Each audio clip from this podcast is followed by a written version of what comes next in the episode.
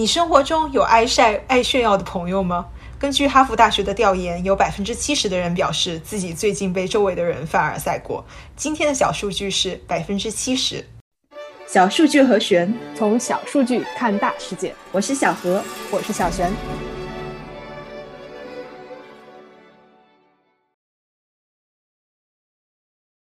这周，江西省一个国企员工因为在朋友圈炫富秀后台，被人爆到了网上。然后他所在的公司开始调查，目前的结果就是他家里人貌似没有什么问题，主要的问题呢就是他本人夸大其词，已经被停职了。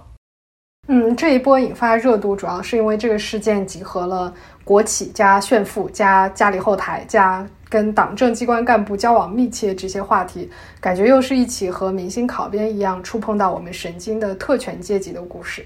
嗯，我看了他朋友圈的截图，炫的东西呢有二十万一斤的茶，一千二百块一包你也买不到的烟，但更多的呢是炫自己的权利和社交网络，比如说自己帮老爸搞定了副局长的升职，副省长呢给自己递了一根烟，激动得快要流泪。我觉得我朋友圈里面好像也有这样的人，有的时候呢是被娱乐到，有的时候是感觉到人间的参差。小学，你有什么被别人炫的记忆吗？作为曾经生活在湾区的这个非码农，我可能被炫的记忆主要是来自一些码农朋友们的这个不经意的关于奢华生活的分享吧。小何，你呢？嗯，我算是遭遇过好几种不同的炫耀，比较直接的就是在朋友圈里面晒晒股票账户啊什么的；比较不直接的呢，就是小的时候那种说自己考得不好，然后得了全班第一的人，或者后来呢。不自己炫了，和别人打配合炫。我记得大学的时候呢，就男生一起搞这个操作，来当捧哏，帮一个人追校花。我们提了很多广泛意义上炫耀的例子，跳出今天这个热搜，我们就来聊一下炫耀这件事情本身。基本上，大多数这个方面的研究都是商学院做的，因为炫耀某种意义上就是市场营销，就是求职自我介绍。你要告诉别人你的优势是什么，消费者为什么要选择你，公司为什么要雇佣你。在职场上，我们很多时候被教导需要这种舍我其谁的自信，才能做到你想做的事情。但是，真的完全是这样吗？亚利桑那大学商学院的教授建议，作为一个品牌，你自己实力过硬；作为一个个人，你有高学历、高能力，在这种情况下，最好还是低调一点。在他的研究里，有十万人被邀请做了七个不同的网上实验，这些实验都是模拟现实中的场景，让大家来做选择，比如说像网上购物、对同事进行评价等等。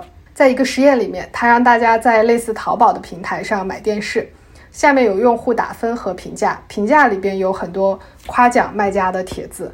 对比实验的不同之处在于，产品本身的描述里面有一组人会看到卖家对自己的宣传和夸赞，另外一组则没有。结果就是在所有的实验中，不管是产品还是人。如果你的能力已经被认可的情况下，更多的自我炫耀会让人觉得不够可信。在交朋友方面，研究人员也得出了类似的结论。加州大学管理学院的实验当中呢，参加实验的人要求想象他们面前有两辆车。一辆是基本款，一辆是豪华车。如果你现在选其中一辆去参加别人的婚礼，在婚礼上呢，你想结交更多的朋友，这个时候你应该选哪一款车？百分之六十六的人都选择了豪华汽车。与此同时呢，另外一组参加者也要求想象自己在婚礼上碰到了开这两种车的人，自己会更想和谁交朋友。结果是呢，他们都更想和开普通车的人交朋友。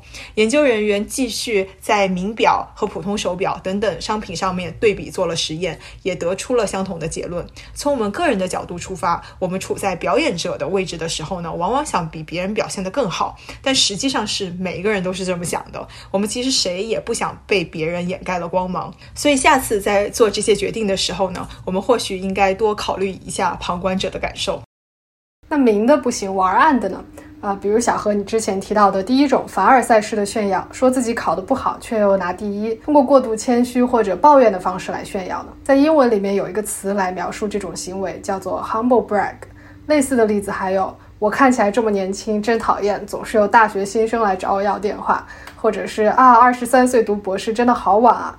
我相信，在我们的成长过程中，多多少少有这种经历，甚至有的时候还做过这种事情。哈佛大学的研究人员做了一个调查，问受访者最近有没有遭遇过别人凡尔赛式的 humble brag，结果是超过百分之七十的人马上可以想到最近有被这么炫的经历。研究人员继续做了实验，来观察围观群众对炫耀者的喜爱度和能力认可。结果是，相较于普通的炫耀者，凡尔赛式炫耀者更不受待见。大家觉得普通的炫耀至少是明明白白的吹牛，凡尔赛绕一圈这个操作反而是画蛇添足，徒增反感。嗯，那么这样看来，不管是直接炫耀还是凡尔赛，都是很危险的操作啊。但是如果我实在憋不住，就是想晒，怎么办呢？嗯，其实还是有一些策略的。一种方法呢，就是类似于我的大学同学那样去找托，让别人帮你吹，比你自己吹要好。当然，风险就是被拆穿了的话，就会竹篮打水了。另外一种方法呢，嗯，沃顿商学院的教授做了一系列炫耀对人的名声的影响实验，主要的结论就是炫新的东西才有用。什么是新的东西呢？就是别人还不知道。关于你的信息，嗯，比如说你在中金公司做交易员，这个时候你晒你每个月的月薪，啊，就毫无意义了，因为你有钱是大家都掌握的信息，你再展示同样的信息，结果只让人觉得你在展示优越感，对提升你自己的名声毫无意义，呃，还可能被公司辞退。这个时候你应该晒什么呢？是的，你要去晒你做义工的照片和日常，因为这是一个大家还不知道的信息。原来你还是这么一个温暖的人啊！说到义工，我相信很多人也对晒公益的行为也有一些迷思。比如说，啊，你对留守儿童的教育问题很关心，发现了一个做这个方面的非盈利机构，认同他们做的事情，然后给他们捐了款。这个时候，你会面临一个问题，就是要不要把这件事情告诉别人。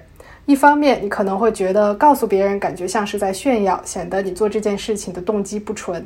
但是另外一方面，如果你真的发了这条朋友圈，也可能让你周围更多的朋友关注到这个组织的存在，他们中的一部分人会受你的启发，也去捐款。是的，沃顿商学院的教授们呢做的另外一个实验，其实可以帮助解决这个困惑。他们把参加实验的人分成了两组，都让他们做宣传视频来宣传一个公益组织。一组人告诉他们，如果有人看了他们做的视频，给这个组织捐了钱，就给他们返利；另外一组人呢，则不给他们返利。啊，实验的结果非常有意思。不给返利的组呢，做出的视频收到了更多的捐款，因为看视频的人就算不知道这背后的返利机制，他们看的时候呢，也可以感觉到这个视频有多么的真诚。如果一个人在做事情的时候呢，总是想着回报，不管是金钱上的还是别人的羡慕，呃，这件事情可能都不会做得特别的好。所以，我们晒最重要的点就是不要为了抬高自己，而是真诚的分享一些东西。嗯，朋友圈的眼睛是雪亮的，大家对真诚的需求远远超过我们的想象。好的，今天的节目就到这里，欢迎大家评论区分享自己被炫耀、被晒、被凡尔赛的经历。这就是今天的节目啦，小数据和弦每周四更新，不定期惊喜加更，欢迎留言告诉我们你想听的数据。See you。